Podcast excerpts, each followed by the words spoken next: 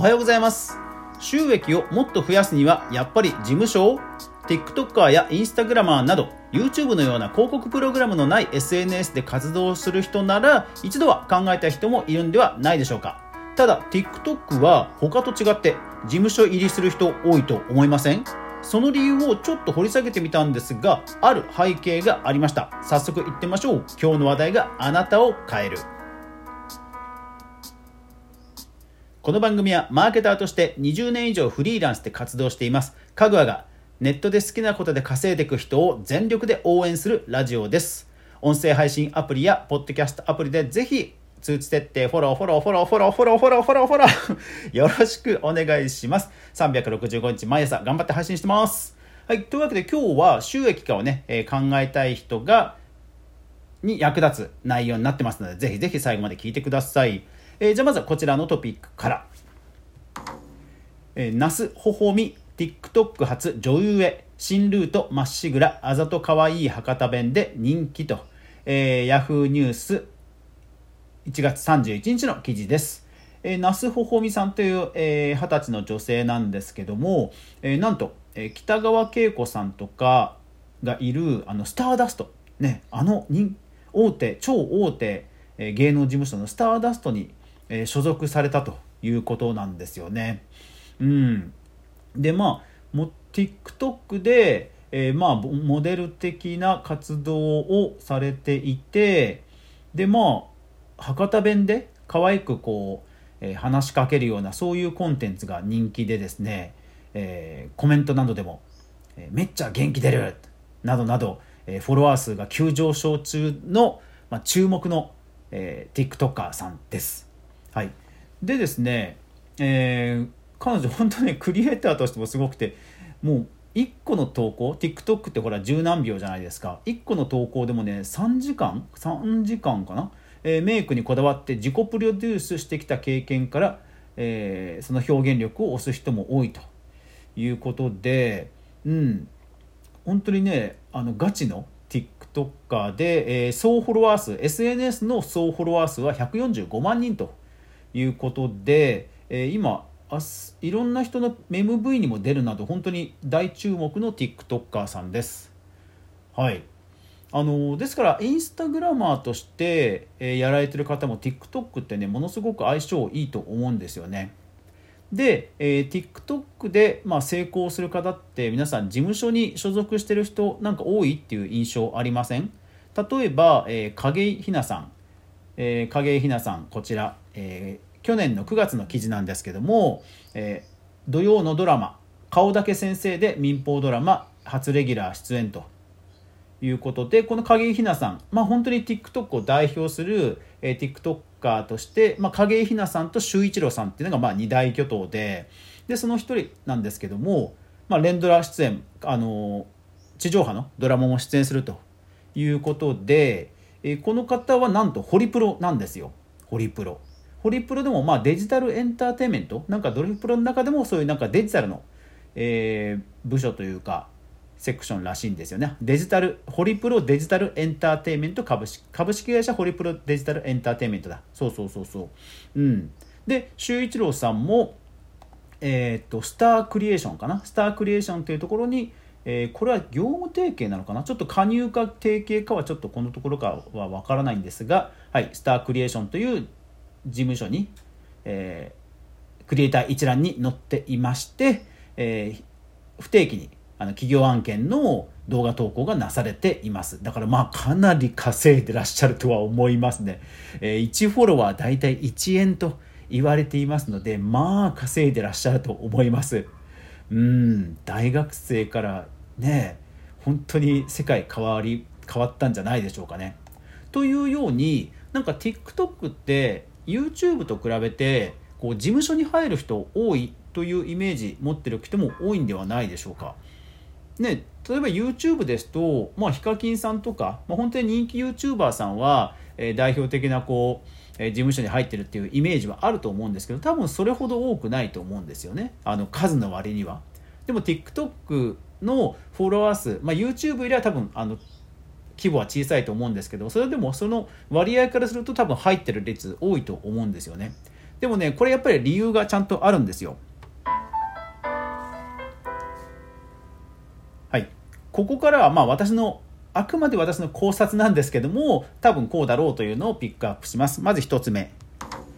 TikTok がそもそも事務所推しをしているということですね。これどういうことかというとあのまあある意味ずるいっちゃずるいんですけど TikTok ははい TikTok クリエイターマーケットプレイスという企業と広告主とクリエイターをマッチングするサイトを実はもう自らやっています。これすごいですよね。プラットフォームがそういう斡旋まあ斡旋っていうと言葉違うのかもしれませんけどもそこをもうグリップしちゃってるわけですよ。これ最強ですよね。要は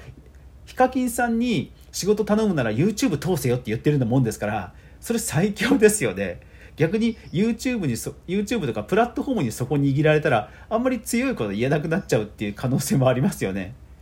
まあそこはうまいなという感じはします。でそういうマーケットプレイスがあるんですね。で僕も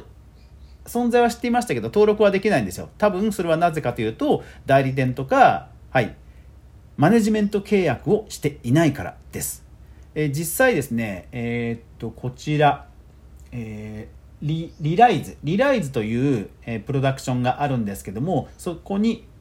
こんな記事があります。TikTok と TikTok クリエイター育成についてのマネジメント契約を締結しましたというのが2019年に発表されています。そうだからやっぱり TikTok 側もそういうマネジメント会社を通じて、えー、どんどんクリエイターの、えー、斡旋をしたいと